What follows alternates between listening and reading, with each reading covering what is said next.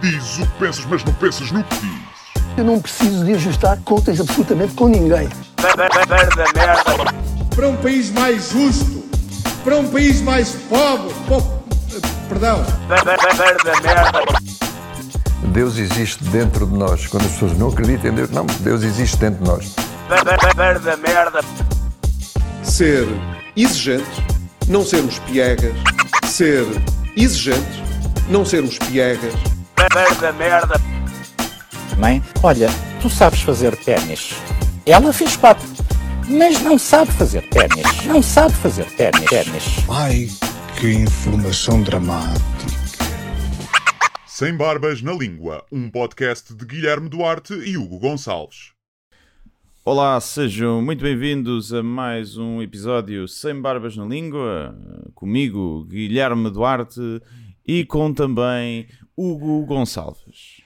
Nós já tínhamos estás? decidido que não íamos eh, dizer os nossos nomes, uma vez que quem ouve ah, o genérico já ouve os nossos nomes. Mas eu sou uma pessoa que quebra as regras, eh, percebes? Sou muito... Quebras as regras que tu próprio estabeleces, não é? Que és um... Sim, exatamente, é assim. Sou um vira-casacas e não, mas eu, eu sabia disso, foi apenas para o gozo, sei. percebes? E também porque tu gostas de dizer o teu próprio nome, não é? Há Adoro. qualquer coisa de masturbatório. Sim, sim, sim, sim, Não é? sim. É, adoro, adoro, adoro. Fico logo de meia casa, eh, as pessoas não podem ver. eh, Tu achas que há pessoas que se masturbam a olhar para o espelho? Tipo, se muito bom ou se muito sexy? É possível que sim. É? Eu acho que aqueles gajos tipo culturistas é possível que se masturbem a olhar para o espelho. A ver ali as veias a aparecer no braço. Acho que é muito possível. Pois não vem é, é a pizza, não é? Que normalmente encolhe em proporção É tomates. contrária é aos os tomates. asteroides, não é? É mais os É os tomates. tomates, É os tomates. é. Ahm, mas acredito que haja pessoas que se masturbam. Gosto de imaginar que as mulheres se masturbam todas a olhar para o espelho. Porque é sexy. Para Uma ti, mulher é é sexy, sexy para mim, sim. Uma mulher a mast- e uma sim, mulher sim, não, essa masturbar-se é mais sexy. claro, não é? claro que sim. Um homem a masturbar-se é muito pouco sensual. sim. Aliás, tu- se tu se pensares nisso, ahm, nas cenas de masturação masculina nos filmes, ahm, normalmente há sempre um lado cómico, não é? O gajo é Uhum. Sim. apanhado a masturbar-se. não é? São sempre mal feitas. Eu acho que ninguém se masturba assim, não é? Sim. Furiosamente, tipo em, em 30 sim. segundos.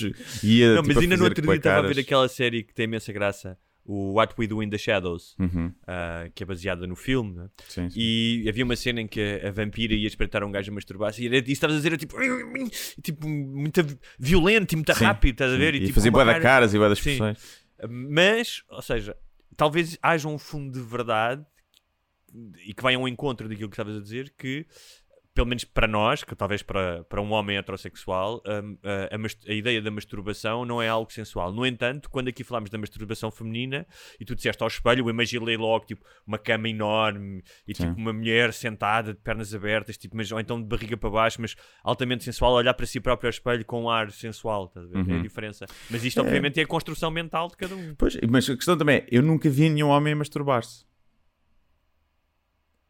Em filmes. Filmes em porno, filmes. Em que eles de vez em quando têm que se masturbar. Sim. Talvez. Só aí. Mas na vida Também- real também- nunca Depois vi. também passas para a frente nessa fase, não é? Pois, exato. Fechas os olhos, olhas para o lado, senão ficas gay, né? Isso Toda a gente sabe. E então nunca vi nenhum homem masturbar-se. Uh, graças a Deus, nunca fiz aquele jogo da bolacha, o mítico jogo da bolacha, Sim. uh, que pelos vistos há homens que fazem, olha, são gostos. Nunca vi, enquanto já vi várias mulheres uh, a masturbar-se. E foi sempre sensual. Mas não sei também, é, a mulher também pode fazer no banho, com o chuveiro, é uma coisa mais uh, delicada. Claro que depois podem usar uh, barbequins com dildos, não é? Isso é uma Sim. coisa mais. Não uh, ser assim tão delicada como não ser isso. tão delicado. Sim. E, portanto, não sei. Nós já, eu acho que nós já aqui falámos do absurdo do jogo da bolacha, que é supostamente são vários gajos a, a masturbar-se, vêm-se para cima da bolacha e o último a vir-se tem que comer Hum. a bolacha. Sim. Isso sempre me fez. Eu acho que já comentámos aqui os Já, dois já, já, acho que já Já, não é? Porque não devia ser o último, devia Yeah. ser o primeiro. Sim, quem ganha é o último, né? A última Sim, vez se ganha, aguenta mais. normalmente. Sim. Mas pronto. Mas isso provavelmente esse jogo ainda é feito numa fase em que os rapazes não sabem disso. Querem a vir-se. não é? Acham que quanto mais depressa tiverem uma ejaculação, Sim, Melhor. mais melhor. é. Mas depois estão a viciar o bicho. Estão a viciar o bicho. E o bicho pensa que é sempre para vir rápido. E só se vêem com uma bolacha. Ela tem que pôr uma bolacha na boca.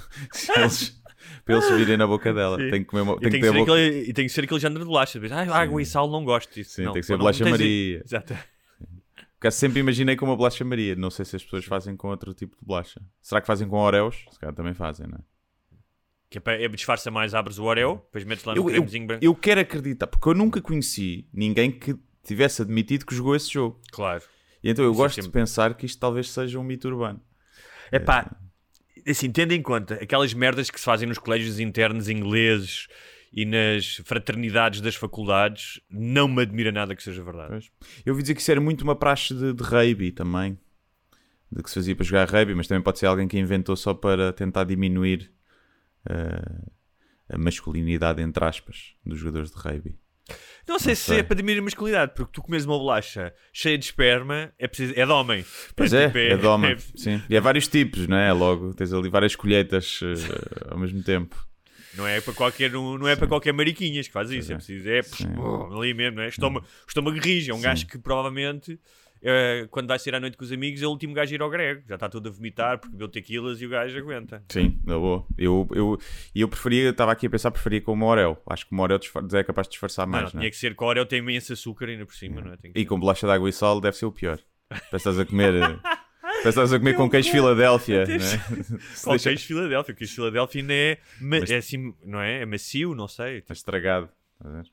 Ainda por cima com, vamos agora já que entramos no domínio do, do, do nojento, é Sim. quando comes uma bolacha de água e sal, já custa a engolir porque aquilo fica meio seco Sim. e fica Pode fragmentado. ajudar. Pode ajudar. Imagina, não, não, mas imagina que o esperma é que ainda é mais difícil porque fica assim tipo uma pasta com, com os telhaços de, de, de bolacha de água e sal e vai ficar presa nas gengivas e nos dentes, Não. mas não consegues engolir aquilo. não é? Vais ficar a cheirar a semen da boca durante uns bons tempos. E tens que comer logo, não é? Porque eu não sei, eu nunca comi semen, não é? Mas tenho na minha ideia que aquilo só é, é menos mau logo, não é? Porque nunca vi nenhuma mulher a gostar, Ah, de gostar- ah, de gostar, gostar de de semen. fazer- Imagina, passar 10 minutos do semen Ah. sair, que já está ali frio e mais aguado. Ah, tu já tomaste o pequeno almoço? Hum, Não, estou de Eu tomei. E peço desde já desculpa aos nossos ouvintes que estejam a almoçar neste, na pausa do almoço, Sim, do eu vou dizer trabalho uma coisa e agregarem-se. que ao fim de 4 anos, acho que já vamos em 4 anos, não é? Fazer isto. Quase Sim, quatro anos. Sim, sim, sim. Já acho que foi é? em abril de 2017 que começámos, portanto, Foi. 4 anos e tal. Ao fim de 4 anos a fazer isto, ah, e apesar de nós nos repetirmos muitas vezes, confesso-te que ainda há momentos que me surpreendem. Ou seja, não estava à espera de começarmos o podcast a falar disto. Sim, principalmente quando estamos a gravar às 10 da manhã. é? Exatamente.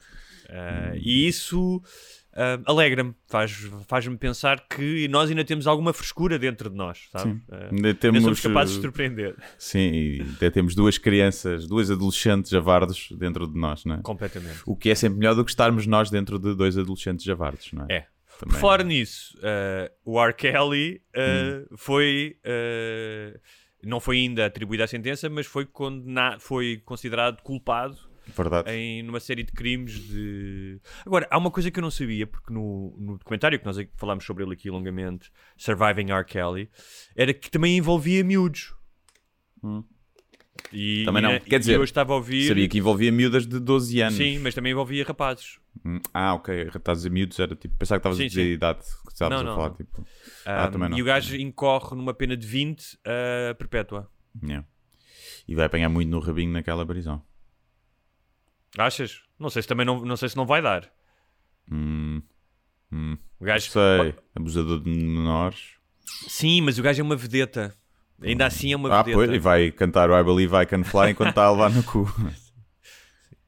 Já viste essa música? Ainda no outro dia estava a ver um daqueles vídeos de- das contas do Instagram que eu sigo de animais, não é? Uhum. Ah, que é sempre um- uma espécie de um alívio durante o dia, às vezes ver um vídeo de animal, não é? ver um, sei lá, um, um castor eh, fofinho a comer uma cenoura ou uma coisa do Sim. género. Ah, e, hum, e havia um que era uma espécie de um esquilo a saltar e a voar, e a música era I believe I can fly. E aqui- essa música, que está associada, por exemplo, ao Space Jam, Uhum. ah, é uma música quase fofinha, não é? Tu podes dizer que é uma Sim. música fofinha, não é? Uma música pop. É Ou de difícil. suicídio, não é? Um gajo a dizer que acha que consegue voar. Há uma, há uma cena genial no, num dos, eh, dos filmes da ressaca, acho que é no 2, em que aquele asiático, pá, que tem imensa piada, que é o gajo que dá cocaína Sim. às galinhas, não é? Sim. Em que o gajo foge num paraquedas e vai cantar I believe I Yeah. can fly. E essa Olá, música- bitches! Yeah, yeah. Né? Essa personagem é ótima. Yeah. Um, essa música, agora, pelo menos agora, nestes tempos, calhar daqui a 10 anos já ninguém se lembra, Hum. mas é, é impossível ver essa música e não pensar nas imagens que eu vi no Surviving R. R. Kelly. Por acaso não.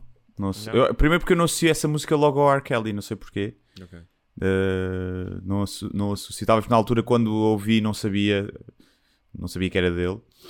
E então não associo muito. Mas não, acontece. Quando, quando passa Michael Jackson na rádio, não, não me leva logo para abuso de Não, menores. também, hoje em dia também não. Quando acabei de ver os, os documentários dos dias seguintes, lembro perfeitamente que apareceu o Billie Jean, que é uma música que eu adoro, e é É. inevitável porque está muito presente.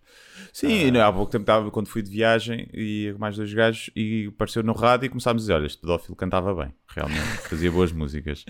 E depois começámos, claro, no gozo a dizer se, pá, se duas ou três crianças abusadas em termos artísticos não compensa, percebes? O que foi, o que veio dali. Eu acho que o raciocínio, Às vezes tem que se, pá, o alguém tem raciocínio que. do chapéu é, é- é- não desfazendo, é melhor, que é tendo em conta hum, os milhares de crianças que ele realmente ajudou com Ah, o dinheiro sim, que sim, deu sim. para instituições de caridade e para combater a fome em África com o We Are the World e não sei o quê. É, cl- claro que essa equação eh, não se deve fazer, não é? Tu não precisas, para ajudar crianças, não precisas ir ao rabo a outras, é? Mas o, o saldo acaba por ser positivo, não é? Ou seja, nós temos provavelmente o saldo negativo. Porque nós estando vivos, não é? Como consumidores e como coisa, estamos a contribuir mais para o mal do mundo do que para o bem. Está bem, mas há um mal que não é um, É um mal passivo. com dolo, não é? Não, é passivo, não tens é? o teu telemóvel, Sim. que algures na cadeia de valor há umas crianças eh, com uma picareta na mão a extrair minério num país qualquer. Não é? E depois quem é que nós salvamos? Quem é que nós ajudamos? Ninguém. Eu dou todos os meses para a Unicef, mas aquilo gostava- deve dar para uma. Não deve dar para, uma, para nada. Dá para dar para Não uns sei, imagina cadernos que e havia, que, sei lá, uma Deloitte ou uma dessas empresas de consultoria que fazem análise de, análise de risco e coisas do género, que eram capazes de construir ah, esse tipo de avaliação, não é? Diziam, ok, Guilherme, você em 30 e tal anos Uhum. contribuiu com X pontos para o mal do mundo, depois teve esta boa ação e tal e tal. E faziam o mesmo com, com o Michael Jackson. E depois como é que seria a pontuação? E depois ainda vamos ver, imagina, está lá no cimo dos benfeitores. É É o que ele dizia também do, do Chapéu, também dizia isso do, do Bill Cosby, né? He rapes, but he saves. Porque ele também dava bué dinheiro, né? Acho. Eh, se bem que ele agora, uma technicality, foi, foi libertado, não foi? O Bill Pois Cosby. não, sei, não sabia. Foi. Nem sei bem o que é que, o que, é que aconteceu. Mas li muito por alto. Mas sei que foi libertado porque o advogado encontrou ali qualquer coisa, mas depois acho que descobriram que um testemunho era falso. Mas pronto, acho um bocado difícil serem os 140 testemunhos falsos, não é? Sim. Não, não, isso. isso. Não sei. Não, aliás, tu, aquele Hannibal, aquele comediante Hannibal, não é? Aquele negro que foi um dos primeiros a fazer piadas sobre Bill Cosby. Hannibal Buress, não é? não conheço o nome. Acho que estou a ver quem é. Tenho uma ideia. óculos assim com os olhinhos pequeninos. Sim, tenho uma ideia, mas não estou. Mas era tipo certo e sabido no meio que isso acontecia com o Bill Cosby. Já era Yeah. uma coisa, era tipo como o Einstein, já, já Sim, se fazia. sim. Não era, era. Não há mínima. É o que tu dizes, não há mínima hipótese. Tipo, são, não, são não sei quantas mulheres com histórias corroboradas e não há a mínima Yeah. dúvida em relação. Sim. Mas chegamos em frente. Ah, este fim de semana, tanto eu como tu estivemos eh, junto do público. Foi bom estar com o público. eh, Foi, foi muito agradável, foi muito agradável. No Porto e em Braga, quinta e sábado, foi fixe. Foram, foram bem os espetáculos, foram boas noites. E hum, o público estava muito caloroso, como é habitual no Norte, e com a pandemia e não sei o que, acho que o pessoal está com fome de cenas ao vivo. Ainda com máscara, não é? Sim, ainda com máscara e ainda com lotação limitada. Agora, a partir Vai de- deixar de haver dia 1 de outubro, não é? Dia 1 de outubro é que passa a ser 100%, mas acho que vai, vai se manter a máscara. Que é um bocado. Nas discotecas, não. Ver? Discotecas não é preciso máscara. Nos teatros é preciso máscara. Discotecas, que é onde o pessoal está todo em cima uns dos outros Sim. e mama-se da boca e partilha copos e não sei o quê. Não. No teatro, onde pá, há uma relativa distância de segurança, não é? Onde a ventilação. A ventilação, é, é, quer dizer, a extração, se calhar, não é, não é tão boa como nas discotecas, mas onde tens. é, é mais eh, arejado. Vá, maioria, alguns teatros não, mas pessoas um coliseu, né? há muito E, espaço. e, negativo. e- e, normalmente eu, quando ia a discotecas, passava mais tempo numa discoteca do que num teatro. Ficava mais do que uma hora, uma hora e pouco. Sim, sim, sim. A não ser que corresse muito bem, não é? E vinhas logo para casa. Mas, assim. Então, olha, em Palmela tivemos a visita do Samuel, que é um dos nossos eh, patronos, e que trouxe-nos duas garrafas de vinho, uma para ti, outra para mim. Vamos Maravilha. ver se. Muito obrigado, Samuel. Se, se ainda te vai chegar. Ahm, e também tive, eh, depois no- nesse mesmo dia, estive ali no Teatro Capitólio, no Parque Meyer, numa conversa sobre o, o medo com o Rui Zinck. E também apareceu outro, outro dos ouvintes, que era o João. E era engraçado porque aproveito para contar a história do João e de outro, de outro patrono, que é o Jorge, que tinha estado comigo na, na Feira do Livro. E os dois têm histórias eh, parecidas, que é o facto, vieram-nos agradecer o facto de nós termos feito companhia em momentos decisivo. O Jorge, que já, é, já tem a nossa idade e que disse que tinha acabado com a namorada antes da pandemia e depois ficou extremamente só e que nos chegou a ouvir 8 horas por dia, o que eu Ok. disse, Jorge, também não sei se isso é saudável. Sim, não, É. não pode dar problemas isso. Jorge, pode dar problemas, nós não somos a melhor companhia e podemos, eh, claramente, começar a ouvir vozes, não é? Sim, Na sim, casa. Ah, e o João, que é bastante mais novo e que tinha ido fazer Erasmus durante a pandemia em, na Ei, Bélgica coitado. e que aquilo não correu muito bem. Ele disse pá, que esteve muito sozinho e que nós tínhamos, ah, tínhamos, tínhamos lhe feito companhia. E ah, fez-me uma. Ele disse: Ah, desculpa, não fiz uma pergunta, porque no final da ação houve perguntas. Ele disse que teve um bocado de vergonha. E disse, eu disse: Mas qual é que era a pergunta? E a pergunta dele era uma pergunta bastante animadora, que eu acho que é ah, reveladora do espírito dele no seu regresso de Bruxelas, que é Uhum. como é que o medo da morte evolui ao longo da vida? Ok. Bom, tu vê-se que teve tempo para pensar, a ver se foi um Erasmus de merda, né? Primeiro, quero só dizer, Erasmus em Bruxelas já é mau. Prova- Não é tão mau, sabes que não é? Uh, eu também tinha essa ideia, depois tive amigos meus que viram em Bruxelas a trabalhar na, na, na União Europeia e acho que é um farrobadó gigante, porque tens lá gente de, todo, de toda a Europa. Certo, mas Budapeste, Polónia. ah, Tá bem, mas Pá. aí, uh, sim, mas aí é para o Chavascal, não é? É tipo. Sei lá, tantos países, além de ser mais barato, não é? Que és um rei à noite com 5 euros, agora já não Isso tem. também é verdade. Não é? Eh, não sei. E depois, realmente nunca tinha, pens- tinha pensado nos calores da pandemia. Que coitados não tiveram as, as recepções e as latadas e as praxes, nada. As praxes para alguns bom, né? Não houve. Mas eh, quem fez Erasmus e apanhou a pandemia, já viste? Uhum. Deve ser aqueles seis meses ou um ano mais memoráveis da tua vida e serão memoráveis na mesma, mas eh, pelas piores razões. Mas pronto. É verdade, é, me- é mesmo, realmente nunca tinha pensado nisso e é horrível. É horrível. Eu acho Tens uma que... oportunidade. Sim, eu acho que esses foram os, os verdadeiros prejudicados. Não quem perdeu familiares para a pandemia, eh, foi quem fez Erasmus na Não, mas nós já, já falámos disso aqui, que é uma coisa eu e tu, nesta nossa já numa idade adulta, ter um ano de pandemia. Toda a gente perde. Pá, mas não perdes o que perdes quando estás no liceu ou Yeah. estás na faculdade, que são anos muito específicos, de uma intensidade e de uma. E e formadores estás a- de personalidade. E formadores é? e que estás a experimentar coisas novas que depois não vai. Nunca. O primeiro ano da faculdade é sempre o primeiro ano da faculdade. Não é. O segundo já não vai ser igual. não é? Mesmo que voltes, já não é a mesma coisa. A não ser que troques de faculdade. Sim. Vais fresquinho para outra. Mas não é, não é, não é bem a mesma coisa. Pois não, pois não. Mas em relação ao medo da morte, como é que vai evoluindo ao longo da vida? É, Deixa-me só dizer que nós fizemos um podcast eh, para patronos onde falámos longamente sobre a morte. É um dos meus favoritos dos últimos Uhum. Sim, tempos. Acho foi que foi bonito. um podcast muito bem conseguido, muito bonito, muito, Foi muito bonito. muito profundo.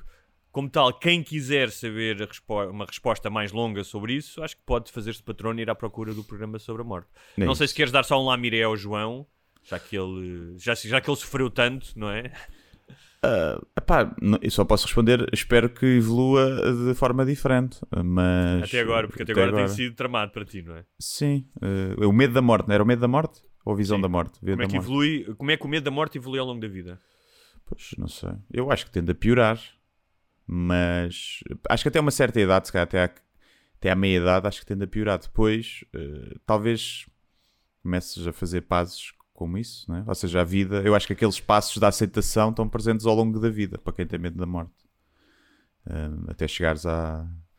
Tens a negação, muitas vezes, para quem é religioso e que acha que há vida depois da morte, é a negação. Mas depois no fim pode ser que haja aceitação, não sei.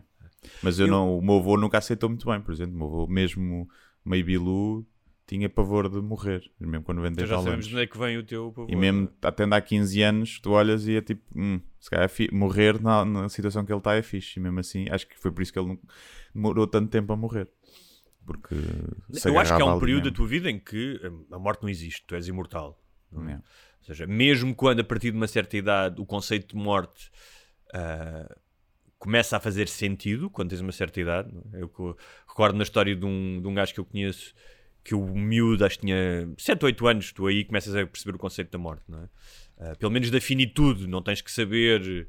ah, Estou a- estou a pensar, por exemplo, no. Os pais utilizam muito aquela coisa de ah, agora o, o avô é uma estrelinha no céu, ou seja, quando não querem ser religiosos, mas também não querem dar uma resposta Sim. para uma criança pá, que Do- seja destruída. Bom, o teu avô agora, eh, pronto, está em cinza, foi queimado. Está a ser comido, mas olha, é bom Olha. porque está a ser. ali- Mandámos para a terra e agora as árvorezinhas estão a crescer. Mas se tu queres dar um elemento de ah, pá, não traumático de alguma fantasia ah, e de alguma esperança, mas não queres te colar à questão religiosa, não é? A ideia de uma estrela, tu podes olhar e vês o teu avô no céu, pronto, Uhum. até determinada altura. Ah, acho que pode ser uma boa solução. Há várias. Mas eu- um, um gajo que eu conheço, que o filho dele de manhã lhe perguntou: Opa, eu vou morrer. E o, pá, e o gajo, em vez de tentar contextualizar, não sei o que, disse que sim, todos vamos morrer. Uhum. Pá, e acho que o puto, que ele bateu mal, Fritou. teve que ir a um psicólogo, sim, fritou, houve umas semanas que fritou. Ahm, e, mas, mas, mas, por exemplo, no meu caso, não é? Que a minha mãe morreu muito cedo. Ah, havia um lado de pensamento mágico, que é normal de quem perde uma mãe, de achar que a minha mãe estava noutro sítio e que ah, me protegia, isto durante os anos da minha infância, que eu em algum momento ia, ia, ia estar com ela. Acho que isso é normalíssimo. Depois há um, há um período, que eu acho que é o período da adolescência, até ao início da idade adulta, em que tu te sentes imortal. É? Os teus próprios comportamentos dizem isso. Conduzes bêbado, ah, vives a vida a 200 a hora, saltas de rochas para dentro da água. Acho que a mortalidade hum, não é algo presente quando és adolescente. Um, e depois estavas a. e Já falámos, falámos disso nesse programa, que era, no meu caso, com a, com a paternidade. um, pá, eu acho que estou relativamente pacificado em relação à morte, não me apetece nada morrer, não é? Uh, como diz Woody Allen, eu não tenho medo da morte, não me apetece é estar lá quando ela bater à porta. Um, agora com um filho, ou seja, acho que quando chegar o momento, pá, porque eu espero, imagina, se eu vivesse até aos 70 e tal, nunca ninguém acha que viveu uma vida completa, há sempre mais para viver, não é? E eu não sou imune a esse medo. Um, mas aquela ideia de, se calhar é a minha racionalização, de achar que, achar que me saiu a lotaria cósmica, a sorte grande, porque o normal é a não existência em todos os milhões de, existen todos os milhões uh, de existência do universo e do planeta, é tu não existires. Portanto, este lapso. Sim, mas Setenta- às vezes não existir para muita gente é melhor, não é? para ser muita uma- gente seria melhor. Pois, Aliás, já uma falámos aqui daquele filósofo, daquele filósofo sul-americano, sul-africano que fala disso. não é? Hum. Ah, mas, ou seja, como eu tive a sorte de nascer num país sem guerra, fazer o que gosto, pá, ter tido até agora uma vida relativamente fixe, não é? Ah, desafogada, com um conforto inigualável em, em comparação, não só à maioria das pessoas que estão vivas hoje, mas que já estiveram. ahm, a ideia de que um dia vou deixar de existir é apenas eh, consequência da Pois. normalidade. É, Eu é? acho que isso é pior. Estás a ver? Eu acho que isso é pior. Eu acho que aí é que te lixam. Porque se tivessem dado uma vida de merda, tu encaravas a morte com, com melhores olhos. Talvez. Percebes? Ainda... Agora, eh, já falámos disso, que era o facto de ter um filho agora ahm, faz-me ter medo da mortalidade, um, por deixá-lo sem pai, não é? Uhum. Ah, tens sempre esse medo, e acho que é um medo super comum com... Deixavas sem pai ou a tua namorada arranjava logo outro num ou dois meses e ele nunca mais se lembrava de ti? Claro, mas há sempre um... Nesta idade ele nunca se ia lembrar de ti. Já Não, mas nisso? a ideia de tu teres um, alguém que não existe deixa sempre alguma marca, não é? Porque Sim, ele sim. saberia. Ah, Saberia se lhe também- contassem. Sim. Também há essa. Podiam não lhe podia dizer, contar. "Epá, este gajo novo é tão fixe, para que é que eu vou estar a traumatizar o puto, não é? Para quê? Arranjavam mais ou menos parecido fotos. Vamos contigo. lá, exatamente, vamos lá esconder. Eu tenho o mesmo género de gajo e tal, Sim. assim, um morninho, com barba. Um, e- e- mas também há um lado, um lado depois egoísta que é. ah, pá, eu gostava de ver o meu filho crescer, pelo menos de uma certa idade, e de repente eu comecei Vamos a ver. fazer exercícios. Não é um calho otário. Vamos lá se não fica otário na Também é verdade, não é? Tipo, é pá, fogo. Ah, não sei até que idade um gajo pode devolver. Tu não mandas em mim! Pum! Fecha com a porta. Odeio-te! Odeio-te! Não percebes nada. Odeio! és- és um- Percebes? Ah, ah, vai ah, tratar por você. Sim. Ah, que é esta ideia de perderes esse crescimento, não é? De não estás cá. Aquela- ideia de a vida da, da festa continuar sem mim, que, nós, Uhum. que, que dizia o, o Hitchens.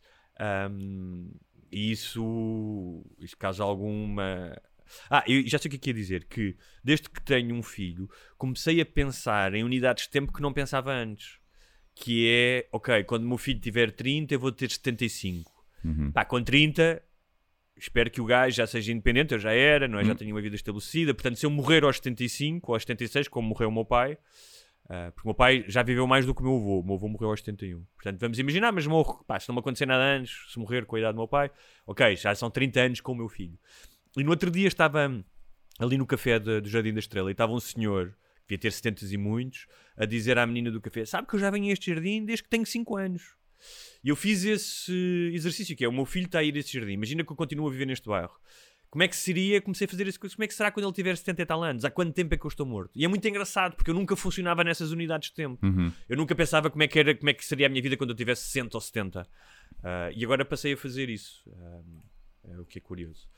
Como está lá, isto em relação ao medo da morte, ah, ao longo da vida, acho que é o que tu dizes, acho que depende muito como é que tu estás resolvido. Sim. ah, Porque Eu estava aqui a ver as fases do luto, não é? E lá está, eu acho que estar vivo é um processo de luto eh, de nós mesmos. Estás a morrer desde, que- Exato. desde que nasces. Desde que não é? respiras, não é? Desde o primeiro, a primeira inspiração. Tens a negação, que lá está, que é na adolescência, na juventude, em Sim. que. coisa. Sou imortal. Depois tens a raiva, se calhar quando descobres a morte. quando te morre alguém, Quando imagina. morre alguém. Quando morre alguém. né? Depois tens a negociação, que eu acho que é a fase onde eu estou, que é a fase do se calhar isto ainda vai haver aqui uma inteligência artificial, Ah, sim, é meio, uma negação, uma negociação. Tu estás completamente na negociação. Sim, meio tipo, se eu cuidar de mim se Sim. viver ali até aos 80, se calhar ainda consigo transferir a minha consciência para o computador. Sim. Depois vem a depressão, que eu acho que é a crise da meia-idade. E depois vem a aceitação, que é quando tu chegas aos 70 e tal e dizes, pronto, não, olha, até tive uma boa vida, não posso queixar muito. Ou também, no meu caso, acho que pode ser melhor, pode ser pior, que é, como eu não vou ter filhos, eu não vou ter muitas razões para querer estar vivo, com 80 anos. A não ser que os gajos tipo anunciem, vem lá o, o, o Elon Musk, já todo biótico, dizer estamos na iminência, mais dois ou três anos de Pois, conseguir aí- transferir e tu tipo. Yeah. "Ai, que ta- Aí é, aí, yeah, aí é que é. Mas não vou ter, porque eu não sei se é- vai ser bom para mim, alguém que não tem filhos, viver tanto, porque vou, vou ver os, meus amigos a morrer, familiares a morrer, e vai chegar uma altura em que eu não tenho ninguém. Vou ter, se tudo correr bem, os filhos dos meus amigos, pronto, que eu os vou tratar bem, ver se eles depois me vão visitar ao lar. E... Mas não há aquela cena do, de filhos e netos, portanto eu acho que pode, aí pode ser. hum, posso ter uma aceitação mais fácil, porque não. Não, é, lá está, não tenho a cena do ai, quero ficar cá, mas para ver os meus filhos a crescer. Não vou ter isso. Sabes que a cena da. Isto sem entrar em misticismos ou merdas esotéricas, a prática da meditação, ah, no sentido em que tu estares no momento, não é? Tem que ser uma prática contínua. E, Uhum. Um, esta ideia de pá, que é muito difícil de combateres, então para gajos ansiosos, como, como eu e tu, mas a ideia do momento, porque tu estás constantemente a largar-te do momento, não é? Constantemente. Pá, eu às vezes vou de moto, não é? E eu, quando vou de moto, faço muito o exercício de estar, até porque é necessário para não morrer, estar concentrado na condução, não é? Yeah. Há no vento, nas curvas, na aceleração, não sei o quê. Mas muitas vezes, como toda a gente, de repente estou a pensar: ah, sim, amanhã tenho que ir buscar a bilhete de gás. Mas tu estares num momento, eu acho que te ajuda, ah, quanto mais pregado tu estiveres no momento, mais te ajuda ahm, a combater essa ansiedade da morte, porque estás a viver momento a momento e a desfrutar das coisas momento a momento. Agora, isso é muito fácil de dizer e só uso só, provavelmente, aqueles gajos que estão lá nas grutas da Índia e que têm práticas de meditação de anos é que conseguem fazer isso. Ahm, no mundo em que nós vivemos, de constantes ansiedades e, e solicitações, é, é mais difícil. Yeah. É o que é, é o que é. Quem que não gosta, suicida-se, não é? Está sempre, dá sempre a ir embora. É sempre. Se a vida não estiver a correr bem. Como tal, Mas não João, façam isso. Pronto, fica aqui nossa. Não sei se ajudou uh, esta nossa resposta. Mas Mas olha, eu a única coisa que que- tens de mas- fazer agora é ir comer gajos ou gajas, não sei o que é que tu gostas, mas é começares É tipo, a combater. Ah, porque repara, o sexo é outra forma de. Estás é muito no momento, imediata. no sexo. Claro, mas é uma forma de negares a morte. Não só simbolicamente, não é? Ah, Pela não é procriação. por. Hã? Pela procriação. Pela procriação. Mas não precisas procriar, João, atenção.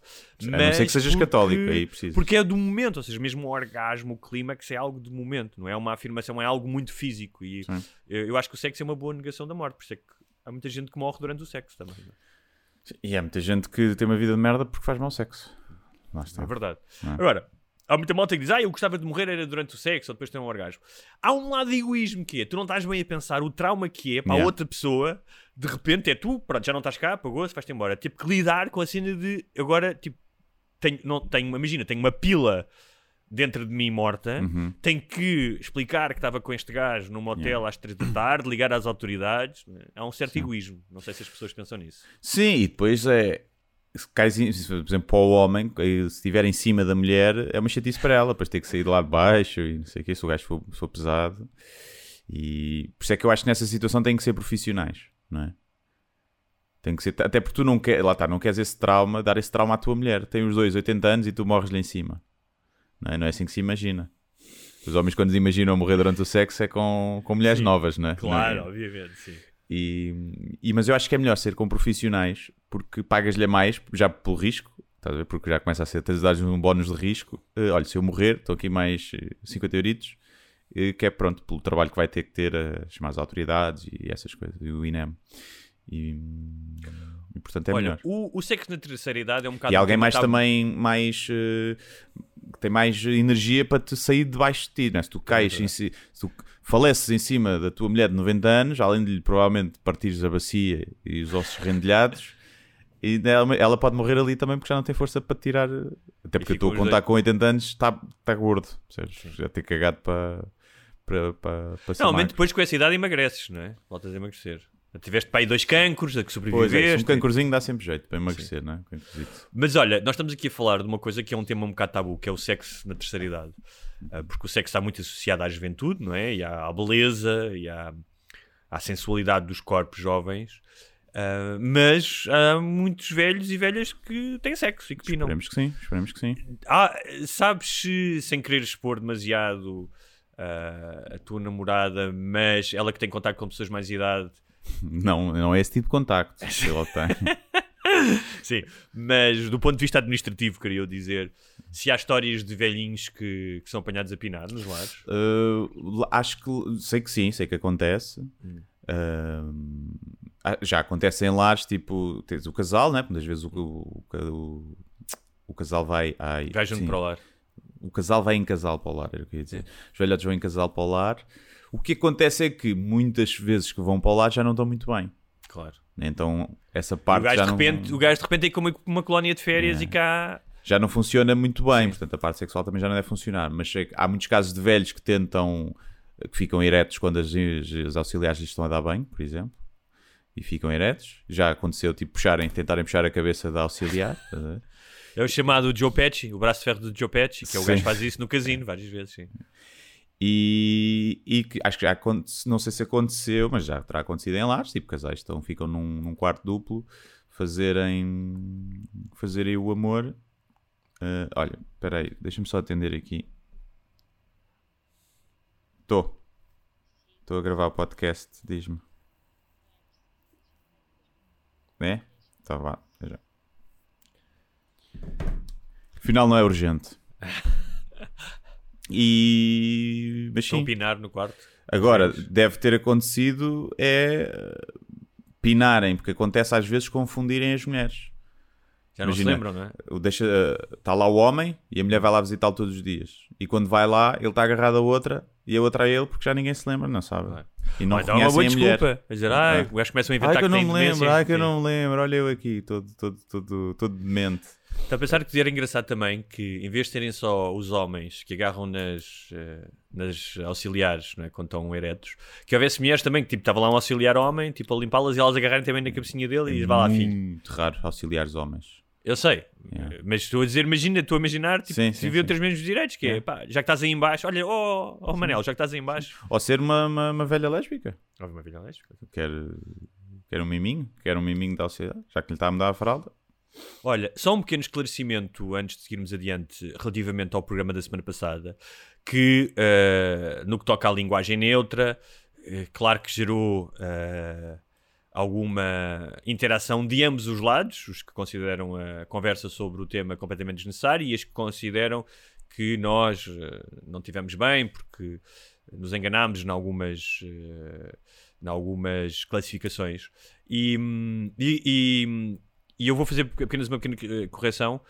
Um, seguida de uma explicação que de facto eu falei de binário e intergénero e falei de binário não falei de intergénero são coisas diferentes binário é alguém que não se identifica com nenhum dos sexos portanto uhum. não quer ser identificado como mulher ou como homem e intergénero é alguém que se identifica com ambos os sexos aquilo que o Guilherme descreveu como uma gaja de bigode não é? Uhum. Uh, um, mas isto para dizer o quê? Que mesmo nós, e no meu caso, que por razões profissionais, como disse, tinha entrevistado algumas pessoas e tinha ido estudar sobre o assunto, mesmo nós nos enganamos às vezes, porque são conceitos novos e por mais que tu te esforces, estás-te a habituar.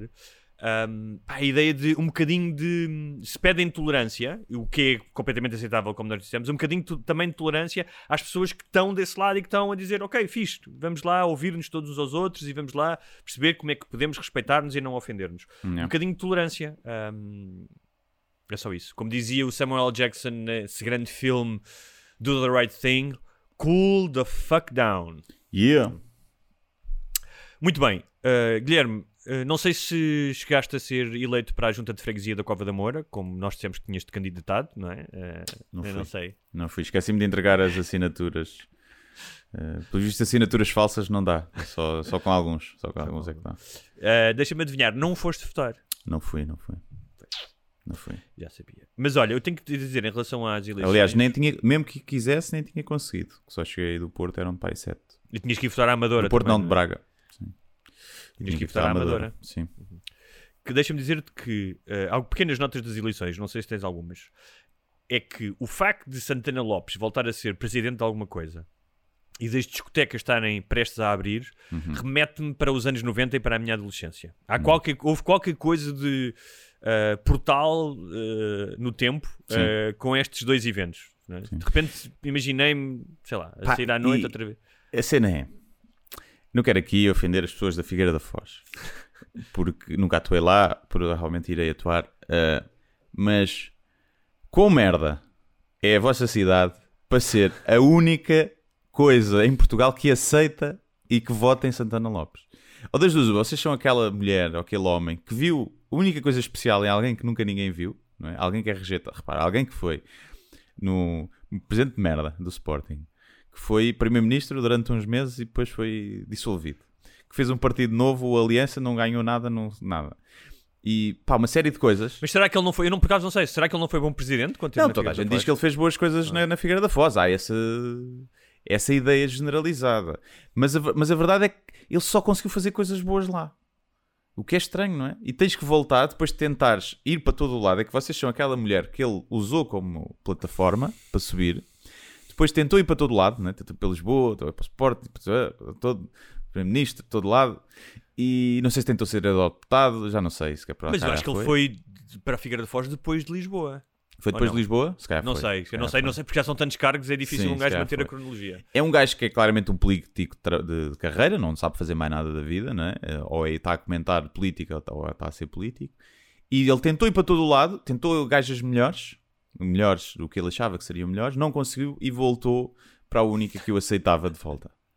E é assim, vocês têm que ver que das duas uma, o Figueira da Foz tem olho e conseguem ver algo especial em, em alguém que nunca ninguém viu nada especial, ou vocês são uma merda que aceita o lixo dos outros.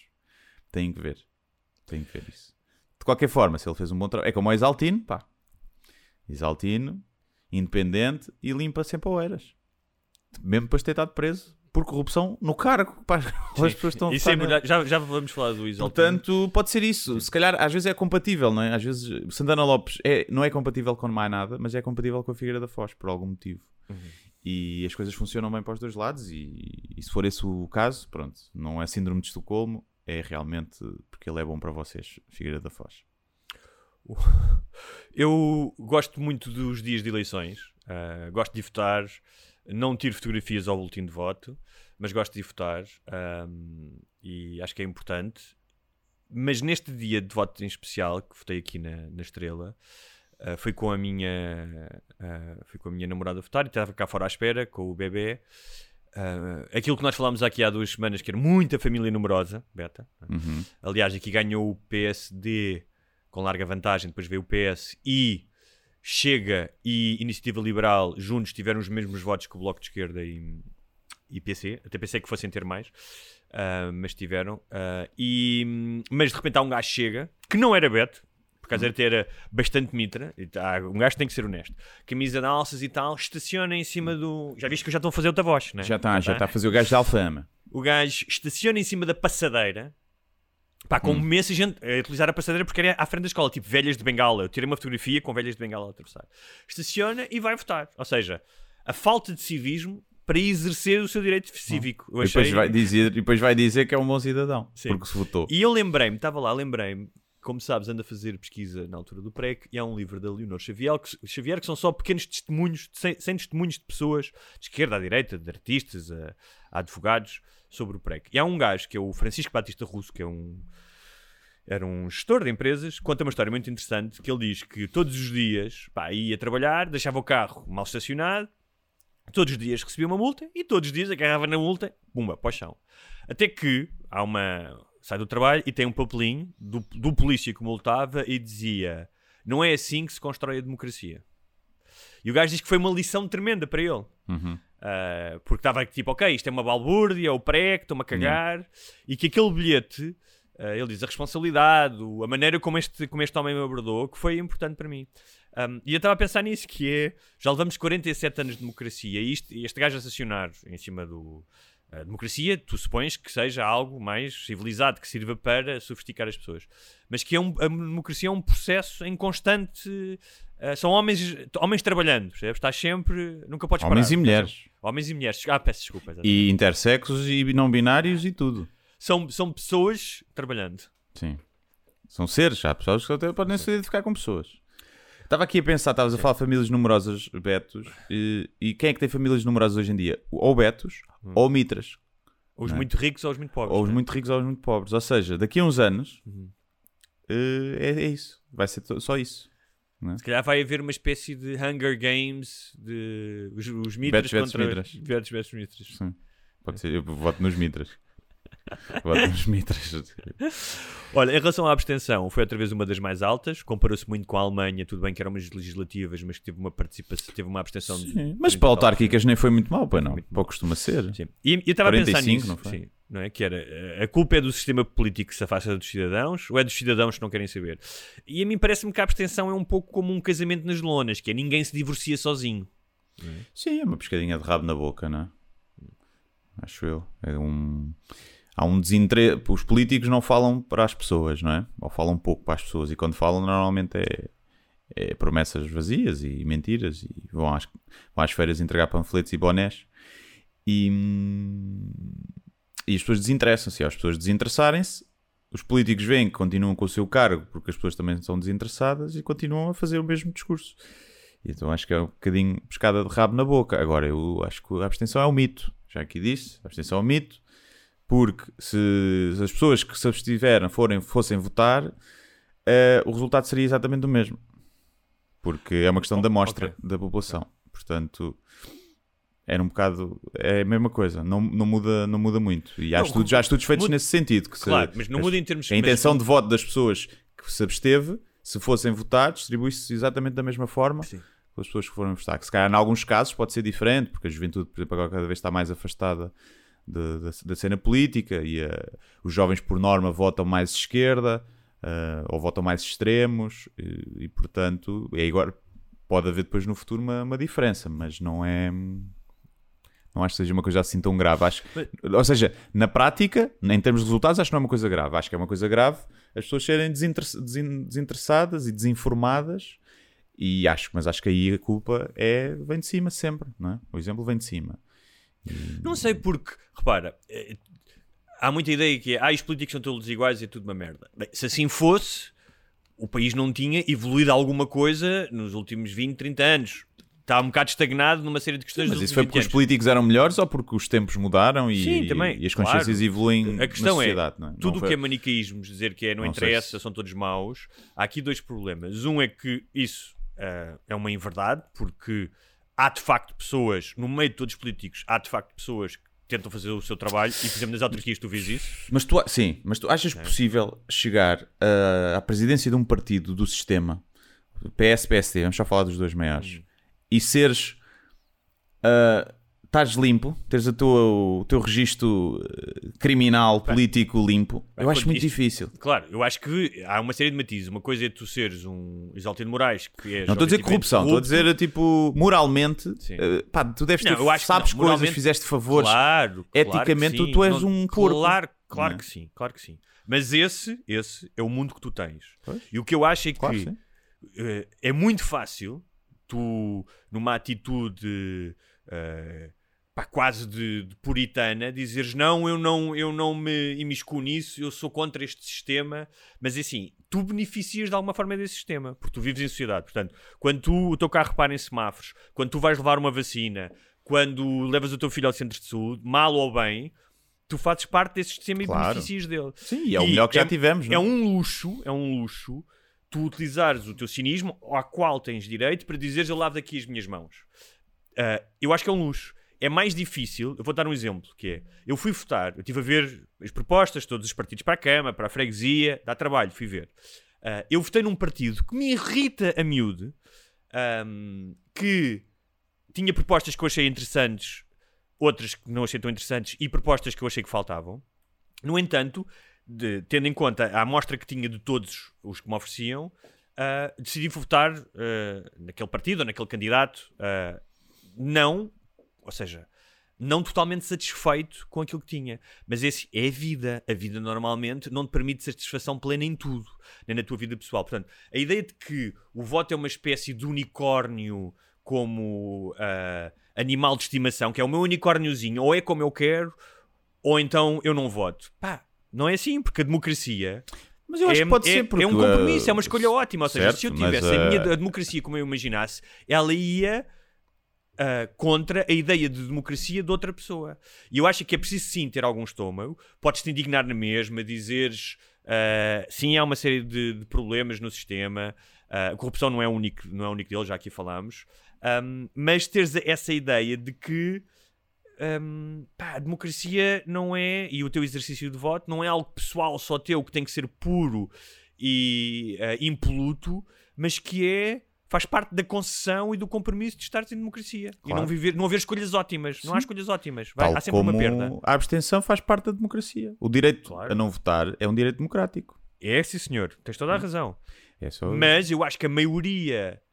Um- me acho disseres, que é a maioria das pessoas que se que é nem sabe nada e está-se a cagar Claro. e é preguiça Mas eu acho que é muito mais cómodo, é muito mais cómodo e muito mais fácil. E eu já me abstive imensas vezes. Contra mim falo. É muito mais cómodo e mais confortável. Ah, eu não quero ter nada a ver com isso. Não me revejo em ninguém. Não sei se é. Eu acho que é, Eu para a maioria que é. das pessoas é mais cómodo ir votar só por votar e dizer que votou e que é bom cidadão.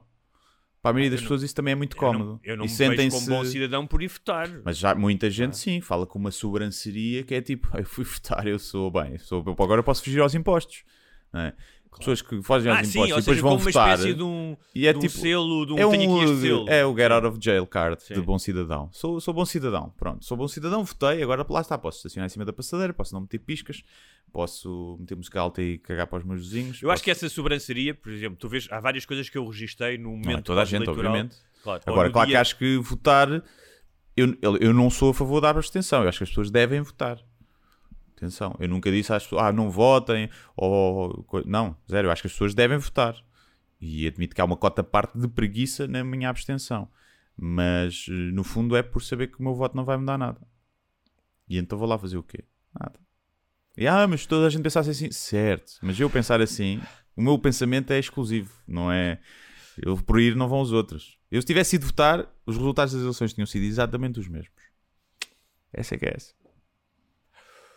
Não vou contra-argumentar com isso, já tivemos aqui esta conversa. Vou apenas eh, alguns, vou apenas mencionar algumas alguns detalhes, algumas constatações relativas ao momento pós-eleitoral, nomeadamente nas redes, é muito hábito, ah, que é sempre curioso, que é ah, Um é, se o meu candidato ganha, é a democracia a funcionar. Pois, pois há essa. Se o meu candidato fazer perde, parte disso. estamos entregues aos bichos. Pá, É. o povo é burro, como é que vão votar neste Yeah. gajo? É. Um, e se calhar é verdade, se calhar, se calhar é verdade. O- em alguns momentos o povo é burro ou está a votar de protesto, mas é o- são as regras do jogo. Aguenta-te. Um, Claro que também é percebi burro, que eleições é outra palavra, é, um- é uma espécie de sinónimo para vingança.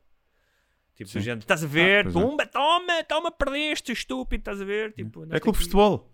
É, é. É clube de futebol. Nem sabem eh, nada do, do- da maioria das pessoas que entra nesse discurso, não faz a mínima ideia do- do- dos candidatos que é Depois- que defendem, nem nada. vi, esta, vi esta, este post que achei bastante interessante uh, de uma, de uma senhor, senhora, senhora, menina, rapariga, que dizia: A derrota de Medina e a vitória de Isaltino, de certo modo, corroboram uma coisa que penso sobre os portugueses: mais facilmente perdoam um aldrabão do que um vaidoso.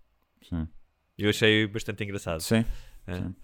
Um, porque Se bem que o Isaltino é bem vaidoso também. também, De poça, é bem. mas como, como o nível bonacheirão. aldrabice, não é?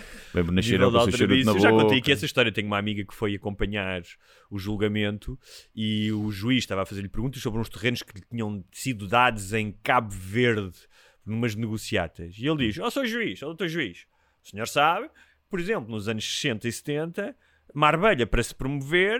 Também ofereceu propriedades à Brigitte Bardot. E o juiz disse: Mas desculpa, o senhor está-se a comparar com a Brigitte Bardot. Portanto, vem ao encontro do que Sim. está a dizer de uma certa vaidoseira. Ah, outra coisa que também se aprende no, no, no, no dia pós-eleições é que ah, aquele binómio que nós já aqui vemos que é pá, foi eleita uma pessoa de, direita, estamos entregues aos bichos, vai ser a decadência total, a cidade vai, a cidade, ou a freguesia vai por aí abaixo, ou o contrário, a esquerda ganhou nesta, nesta junta, isto vai por aí abaixo. Seja, esta ideia de que é muito engraçado, porque se nós seguíssemos segundo este racional, ah, se estivermos de um lado, era metade da população era maldosa ahm, e incompetente. E não é, é mais, é mais, é 80%, vai, é 90%. Não, e não, não te davas com amigos. Toda a gente tem amigos de direita e de esquerda. Pá, a maioria das pessoas. Acho que até quem não tem é um bocado estranho. E não fazes esse salto de lógico de ah, aquela pessoa é de direita é de má, aquela pessoa é de esquerda é má. Uh, tu tens amigos, não é? Porque conheces as pessoas e aí tu, e tu não conheces as pessoas, tu não votas em pessoas, votas em ideologias e esse para mim é um dos principais problemas das Ideologias ou, eleições. ou programas, muitas vezes não é apenas ideologias, é um programa, são propostas concretas, não é? A maioria das pessoas não vota nisso. A maioria das pessoas vota por ser esquerda ou direita ou aquele partido Não, que a maioria das pessoas vota numa esquerda Ou por ter uma carisma- razão emocional. Ou a pessoa uma ter carisma e aparece muito na televisão. Claro, aliás, já falámos disso aqui imensas vezes e está mais do que provado. O voto é essencialmente um ato emocional. Tu embirrares ou não. Por exemplo, eu confesso, eu embirrava imenso com Medina. Eu sei que o Medina fez coisas fixes, fez outras menos fixes. Ah, mas eu embirrava com ele, pela sua soberba, pela sua vaidade, pelo seu deslumbramento, já aqui falámos disso. E no outro dia estava parado num semáforo para ver, ou se- ou seja, eu, que vou estudar os programas, também não estou imune a esse voto emocional. E estava parado no semáforo ao lado da minha namorada e estava um cartaz grande do Medina. E eu comecei, foda-se, olha para a cara do gajo, aquela testa não tem lábio superior. E a minha namorada disse: Porquê estás a fazer eh, face shaming ao homem? Ah, eu disse: Pá, porque me apetece. Tipo, é o mais fácil, é a forma mais fácil que eu tenho de, de o mandar abaixo. Hum, portanto, eu reconheço que há esse lado. E acho que ele perdeu. Perdeu por várias razões, estão a analisar isso. Ah, uma delas, curiosa, curiosa, não sei se isto é científico ou não, mas já li, é que ele perdeu cerca de 20 mil votos. Ah, e uma das razões, há várias razões, mas uma das razões é que a população do Conselho também diminuiu. Ou várias pessoas tiveram que sair do Conselho pelo preço das casas. Uhum. E se calhar muitas dessas pessoas iriam votar nele Sim. porque são pessoas de rendimentos médios ou baixos que votariam no PS, portanto tem alguma. eh, Outra alguma coisa é as ironia. sondagens. É as sondagens, aliás. Estávamos a falar há bocado da abstenção. Eu acho que enquanto. há- eh, não, não faz sentido haver sondagens. Não faz absolutamente sentido nenhum haver sondagens. Porque a sondagem primeiro só promove a- muitas vezes a, a abstenção. E, e não faz sentido. Para que é de haver sondagens? Tipo, mas isto é prognósticos, é jogo. É, primeiro é tornar a política num espetáculo, que Mas- não devia ser. E depois é assim, tu vais votar e vais, não precisas de saber quem é que está em primeiro. Se, se toda a gente vai mas votar. esse, mas esse é exatamente o problema que tu disseste, que é as sondagens, até porque são um negócio, São tornam negócio e são uma manipulação. são, mas do são- jogo. Mas, mais que tudo, acho que mais do que ter, são um negócio.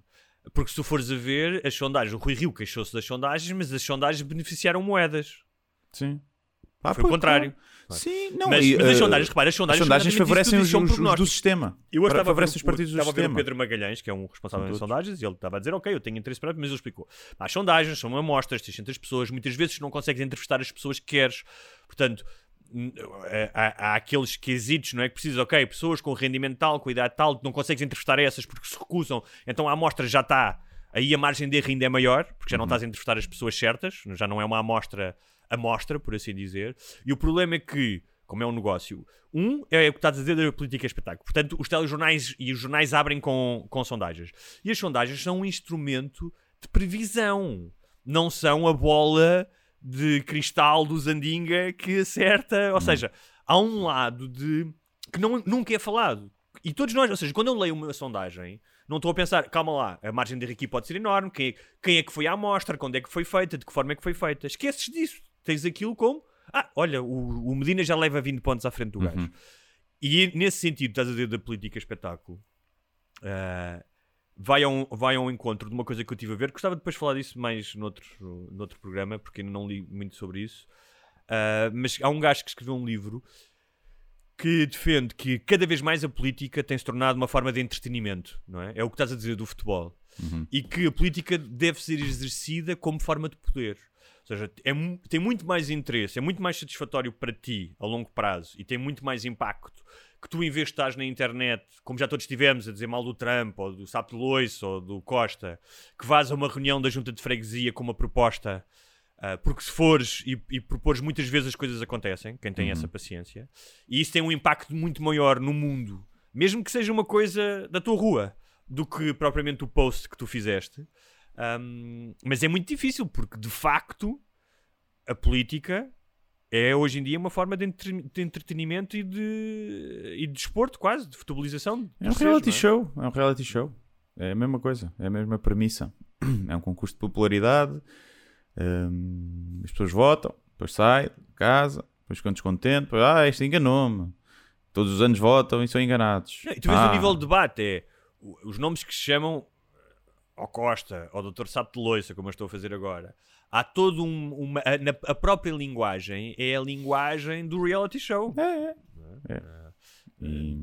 Me- até nós aqui contentamos às vezes falar mais seriamente sobre política, mas não deixamos de incorrer hum, nesse tipo de espetáculo, não é? De que traz o riso, que traz. ah, que às vezes é, é muito superficial, até porque não somos peritos. Não é? Não- não andei a ler o- não- eu não andei a ler, por exemplo, o dossiê sobre qual é o melhor sítio para ah, instalar o novo aeroporto de Lisboa. Uhum. Agora, deixa-me só, só uma nota final em relação às eleições, que é o Dr. Sapo de Loiça veio dizer, uh, face aos seus resultados, teve 16 vereadores uh, e 200 e... Acho que teve menos de 300 mil votos do que nas presidenciais, o que faz sentido, mas teve 200 e tal mil votos. Mas ele veio dizer que somos um bloco de cimento. Eu achei, não sei se a Ou metáfora seja, é não vai a melhor. lado nenhum, né? Ninguém, não, Hã? é pouco Não. maleável, pouco flexível. Sim, e... o bloco de cimento, tipo, na minha altura, não sei se dizias também, pá, aquele gajo é um calhau com olhos, não é? Sim, sim. Mas a ideia de seres uma pedra, seres E um calhau, afunda, né? Afunda. Sim. O, cimento Não afunda é melhor, muito. mas pronto, tudo bem. E se ele quer ser um, um- um bloco de cimento, que seja um bloco de cimento. E é isso. Olha, Não tenho muito a dizer mais. Não muito a Eh, vou ver agora. A única coisa que me irrita no- nas, nas eleições, a única coisa não, muda mais uma coisa que me irrita, é, é depois a necessidade de destruir a obra que está feita para se mostrar trabalho. ah, sim. E isso é um grande problema nas Estás a cidades. falar princi- quê? Das ciclovias? principalmente em Lisboa, que está sempre em obras. E isso acontece muito por isso, porque agora, porque só porque foi uma, uma campanha, uma bandeira da campanha, vai-se destruir só para destruir. Não é só para destruir muitas vezes, é para dar trabalho depois às empresas que vão fazer as obras e que têm, têm conhecimentos aqui e ali e, está, está muita promiscuidade nas obras públicas, como toda a gente sabe. E, e irrita-me isso um bocadinho, às vezes, do, do por pirraça e por para mostrar trabalho, para mostrar que estão a fazer alguma coisa, de destruir a obra do outro, que até pode estar bem feita. Ou não, tipo, as ciclovias, acho que há muitas que estão mal feitas, claro que sim, mas eu tenho andado de vez em quando de trotinete e de bicicleta, pá, e há muita, muita gente a andar. E o que significa que servem para alguma coisa, não é? Claro. E Não, um- uma das relações. agora, claro que ali na Almirante Reis tirar uma faixa de carros para pôr uma ciclovia, para quando os transportes são uma merda, não se aumenta os autocarros nem nada. Claro que aumenta ali o trânsito, em vez de fazer o oposto, que é diminuir o trânsito com as ciclovias. Claro que há ali eu uma em série de relação a coisas moedas, feitas, mas não, não, há- não acho que Moedas, até pelo currículo que tem, Pois, um, a cena é seja, seja, mais, seja mais incompetente ou mais vulnerável, eh, vulnerável a interesses do que o Medina. Se calhar são vulneráveis a interesses em igual medida. Mas ainda tem Eu- mais a de Tonhó, que é difícil. Ainda tem mais a Tonhó. Cá está, emocional, não é? Cá está, emocional. Artanhol. Eu vou fazer face shaming ao Medina e tu a dizer que o gajo tem Artanhol. Agora, há uma coisa que me preocupa em relação a moedas. Pá, tenho, algum- tenho sempre alguma esperança. Sempre que há uma mudança, há uma esperança. Posso estar daqui a dois anos a, a desenganar-me. Mas que é a cena do gajo ter lá o gajo do ACP, de querer fazer silos de estacionamento, tornar o estacionamento mais barato. É o caminho contrário de todas as cidades europeias, que é trazer menos carros para dentro da cidade. É o caminho contrário. Portanto, se isso for adiante, pá, acho que não é muito positivo para a cidade. Pois, não sei. Não sei. Olha, para E não finalizar... tarda o meu carro nem pode entrar na cidade. Porque é de 2002. Qualquer, tem- qualquer, qualquer- não tarda o teu carro não anda, simplesmente. antigo, por acaso parou, está na oficina, está na... rebentou um tubo de gasóleo no meio da autostrada. Não, não ter aquilo incendiado tudo foi uma sorte. Porque é gasóleo, se fosse gasolina, se calhar tinha. Eu não estava, se calhar não estavas aqui a falar comigo. Tinha pegado Estava eu a fazer um, um especial podcast de despedida, a falar vários amigos teus a falarem de ti. Não. Olha, para terminar, vou juntar a sugestão a um tema rápido, ahm, que é a sugestão de um livro chamado ah, Não Me Chames De, do Sérgio Luís de Carvalho, e que é um livro muito engraçado sobre ah, insultos. Ele foi investigar uma série de insultos e expressões ah, idiomáticas conhecidas, como ir com os porcos, ou a Maria vai com as outras. Ahm, a palavra, uma palavra que eu já não ouvi há imenso tempo, que é calhandreira. Conhece a palavra calhandreira? Já ouvi, mas nunca, nunca eu, usei. associ- eu, eu vi- eu- eu- normalmente associava pessoas que era que espalhava boatos e fofocas, não é? Eh, que falava nas costas e Uma que- cusca, sim. Sim. E que parece que era uma serviçal que tinha como função despejar os bacios dos aristocratas. Ok. Ahm, ele, ele fala Que é na muito... boa, porque os aristocratas cagam e mijam a cheirar bem, como a gente sabe. Portanto, E era- super, tal como os supermodelos, não é? Sim, são- sim, sim, sim. Não, essas não fazem. Ah. Essas não Ele fazem. fala- Até porque fala não comem, não é? E como não comem muito. Claro. Ele fala da divisão, não é? De, há o, há o, o, o insurto do mero chavascal, que já em si o chavascal já é uma palavra que eu gosto, não é? Chavascal. Chavascal é uma palavra que em si já tem chavascal. Já, tem, Exatamente, já, é, já, já é não é? chavasca, Já tem, não é? É. Como bardejão ou badalhoca, que em si mesmo já tem o chavascal, não é? Já, já o som, não é? Sim. Ahm, Ninguém usa muito isso na, no sexo, por exemplo. Ah, és uma badalhoca, não é? Ninguém usa, não. não, não pode ser, porque o badalhoca também está ligado É sujo. à higiene fi- é sujo, não é? Pois, não é só sujo mental. Sim. é? Há É uma hum, no Porto muito conhecido que é a badalhoca, que é umas sandes de presunto e não sei o quê. Que é uma, uma senhora que está nos Jogos do Boa Vista está lá a chamar nomes ao árbitro. Ah. Descobri eu este, este fim de semana, não sabia. Depois tens os insultos mais, eh, mais requintados, para dizer, como biltre, não é? energúmeno. Sim, isso uso Um, muito. um que eu gosto muito, que é o cretino. É? Sim, brugesso, gosto muito de brugesso. Burguês, não é? Até porque é Ah. muito difícil de escrever. Gebo, eu gosto. Pois é. Gosto de gebo e patego também. Patego gebo do também, caralho. sim. Gebo, este é mesmo um gebo. Patego, patego eu uso muito. Sim. Mas uh, burguês é muito bom também. É. É. São, são palavras que. Mente capto, eu uso muito mente capto. Mente também. capto também gosto, sim. Atrasado mental, não é? Também, sim. Um, no outro dia há uma, um pequeno questionário que fazem para a revista Ler. e- Por acaso tem umas perguntas engraçadas dentro dos questionários. E um, havia dois: um insulto e palavrão. O insulto eh, eu meti cretino, que eu utilizo bastante. não é? E palavrão foi foda-se caralho tudo junto, que eu digo bastante. Que é foda-se caralho, foda-se caralho. Sim. não é? Mas também digo outros, que é quando a da mãe. Ah, não sei se tens algum que utilizes com mais Uh, frequência. Acho que foda-se. Foda-se, caralho, sim. Diria. Mas foda-se caralho também Uh, em, em- depende, em pandan, sim, é? depende. O filho da puta também. Não para me dirigir a outras pessoas, Sim, sim. mas tipo, filha uma da puta. é? Tipo, yeah, Sim. tipo, ei. Ou com caralho, com caralho, se calhar. é Com que caralho, não? com com caralho. É com caralho. Que Yeah. com- mas tem que ser com Yeah, mesmo, com não é com caralho. o. Sim, não, não, é não, com- não.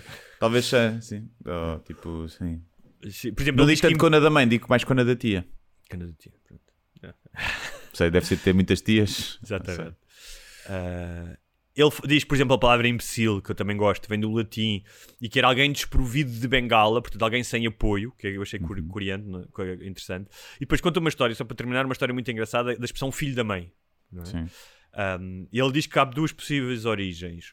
Uma delas tem a ver com a história do, do Dom Gaspar, que foi nomeado arcebispo de Braga e que era filho de uma freira de Odivelas com o rei, portanto era um bastardo. E que escreveu à mãe algo como, agora passo a citar o que diz o, o autor do livro: Mãe, agora sou arcebispo de Braga, portanto, um filho do rei, mesmo sendo bastardo. Ah, ele diz, desculpa, ele diz: sou, sou arcebispo de Braga e, portanto, um filho do rei, mesmo sendo bastardo, só tem pai e não tem mãe. Ao que a mãe dele disse: Meu querido filho, fico muito feliz que sejas arcebi- arcebispo, mas nota. Um filho bastardo de rei, mesmo sendo filho de rei, é bastardo, logo não tem pai, portanto, tu és apenas um filho da mãe. Giro. Isso é um E ele poema. diz, é um poema, hã? rima tudo. Rei, É. mãe. Exatamente, não me dava a pensar nisso. Ele diz que também pode ser outra origem, que é. Mas gostei, tipo, you just got schooled. Tipo, a mãe a Yeah. dizer, oh, pá, oh, pá, Sim. tu és filho bastardo, portanto, no máximo és meu filho. é? Yeah. E tudo isto no contexto de um bispo que é filho de uma freira com um rei. Não é? Yeah. Tipo, eu esqueci-me de mencionar isto, mas tipo, Sim. não é? Um, ele diz que também era comum durante quando havia eh, escravidão o senhor da casa engravidar as, as- as- as escravas e, portanto, os filhos bastardos eram re- registados nos arquivos paroquiais como apenas filho da mãe. Não se Ok. diziam que era filho de uma escrava. Não eram Uhum. filhos bastardos, tinham o nome do pai, tinham o nome de escravo e o nome do pai, mas não, a mãe nem sequer constava, que podia ser por isso. Só para terminar. Mas tinha o nome que do pai ou era pai incógnito? Eu acho que deviam ter. Eu, eu acho que o que diz aqui é tinham o nome do pai. É. Sim. Ok. Eram bastardos, eram considerados bastardos. Ahm, ele diz que pressões como jurar a pé juntos, não dar o braço a torcer ah, ou batismo de fogo são tudo relacionados com torturas da Inquisição. Pois é, isso, é jurar a pés juntos, que é tipo quando eles estão pés juntinhos antes de, de serem lançados no calabouço. De- Não dar o braço a torcer, não é? Sim, Claro, o gajo meter na máquina. E o batismo de fogo, que hoje em dia utilizas, ah, o jogador, seu batismo de fogo pela primeira Yeah. vez a jogar na seleção, mas era. Era, Era mesmo tipo batismo de fogo. Sim. Era mesmo, lá está, a gasolina a arder na cabecinha dos meninos. E por fim, a expressão ir com os porcos, há muito mais expressões, tem origem bíblica naquele episódio em que Jesus, tentado pelo demónio, eh, nos 40 dias que passa no deserto, antes de começar a, a pregar a sua mensagem, eh, coloca os espíritos do demónio nos porcos e os porcos esbardalham-se todos por uma eh, ribanceira abaixo e daí a expressão ir com os porcos. Uhum. É só isto, não tenho mais nada a sugerir. É sim. Pronto. Tu tens? Ah, tenho, tenho várias sugestões. Primeiro, para as pessoas, se quiserem lhes apetecer, não é uma imposição, não é obrigatório, ah, comprarem bilhete para me ver ao vivo em Lisboa, podem fazê-lo. Vou estar dia 15 de, de outubro ah, no Festival Recreio, que é um festival de comédia, e aquilo vai ser dia 15 e 16. Eu vou estar dia 15. E aquilo, pá, tem, então vão lá Ticketline porque pesquisam Recreio. A minha sessão é o Late Night Stand-Up, que começa às 11 da noite. Uh, mas também há mais coisas nesse dia também. Mais cedo tem às 9 tem a Joana Marques e a Bumba na Fofinha. E mais coisas que eu agora não lembro. Tem o Deixa- Não Deixei o Pima em Paz, Deixa o Pima em Paz do Bruno Nogueira. Não sei se é nesse dia, se é depois no sábado. Por acaso, deve ser, deve ser no sábado. É muito giro esse espetáculo, já vi. É. E, e é isso. Portanto, se me quiserem ver, eu vou fazer juntamente com a Luana do Bem, o Carlos Pereira e o Tiago Almeida. Vamos ser os quatro. Vamos fazer stand-up e apareçam no recreio. E onde é que é? Opa, isso agora é na LX Factory. É na LX Factory. Ah, Porque da outra vez tinha sido no Restelo, é no LX Olha, Factory. fui lá almoçar no outro dia e comi muito bem lá, Hum. num, lá num restaurante. Olha. Muito bem mesmo. Portanto, podem, podem ver isso, 15 de outubro. De resto, sugestões para verem. uh, vi o Squid Game, uma série coreana que está na Netflix. Não se chama Round 6? Hum, ah, se calhar é outro. Estou a ver porque é que se possa chamar Round 6, mas é Squid Game, é o nome original. Ok, mas aqui eu vi ontem o primeiro episódio. Ah, mas eu tenho em inglês a minha Netflix. Ah, olha, curiosamente eu meti ontem a minha em inglês. Isto é uma coisa. Eu tinha em português, mas tinha em português do Brasil. Hum. Aparecia, você assistiu e curiosamente a minha namorada aparece em português de Portugal. E eu não consegui mudar isso. Ah, então mudei ontem para inglês. E tu está em português de Portugal ou português do Brasil? Está em inglês, mas estava em português de Portugal. Squid. Game. Squid Game. Também aparece aqui Squid É, Game. Squid Game, porque é o. Pronto, é o... nós cá não conhecemos esse jogo, mas é um jogo de crianças. Começa a explicar como Eu é só vi o é. primeiro episódio. Já viste tudo? Já vi tudo. Não E tá- spoilers. E está muito fixe. É uma espécie de Saw meets uh, Black Mirror. Ok. Aquilo. E está tá muito fixe. Está fixe. Tem algumas coisas tipo estranhas, mas está tá muito. Também é sul-coreano, não é? Sim. Portanto! Eles são bem expressivos a Eles falar. são, são bem expressivos, na, expressivos na, na interpretação. Que eu não é? sei, imagina, eu não sei se são bons atores, Sim. porque se aquilo fosse em português, se pusesse para português, era tipo, "Ei, são os piores atores do mundo. Mas como é em coreano, eh, Sim, sim. mas eu já tive ali reviews e a dizer que os gajos são bons atores. E... Pois, pois. Mas é, é Aquela giro. cena, não é spoiler, mas a cena da chapada no primeiro episódio Sim. é hilariante. É hilariante. Yeah, yeah, yeah. E esse gajo, o gajo principal, faz um grande papel. E Ok. tem, tem uma boa. Não é só tipo Black Mirror e só tipo as personagens estão bem construídas depois. Um, Está em primeiro lugar. No... Tá? Está em primeiro? Tá. Quando comecei a ver, estava tipo em oitava, uma coisa assim. Mas depois vi muita gente que estava a ver aquilo. Mas olha, das poucas coisas no top que está, que é fixe. Para fixe? Muito para fixe. mim. E vi ontem o Stronghold, um filme francês, está na Netflix, que é inspirado num caso verídico. É que bom? sobre. Yeah, é fixe. Pá, a história em si não é nada de outro mundo. É a história, é, é um caso real. Não é, pronto, como é um uma história verídica, não tem assim aqueles twists um gajo está à espera, mas está muito bem filmado e os diálogos e as interpretações estão mesmo muito bons. Está muito fixe. E é sobre uh, três polícias num, um bairro problemático em Marselha, sobre os gangues lá. Está muito fixe. Ok, eu vou ver. E é isso. Quem quiser ser patrono ah, só tem que ir a Patreon barra.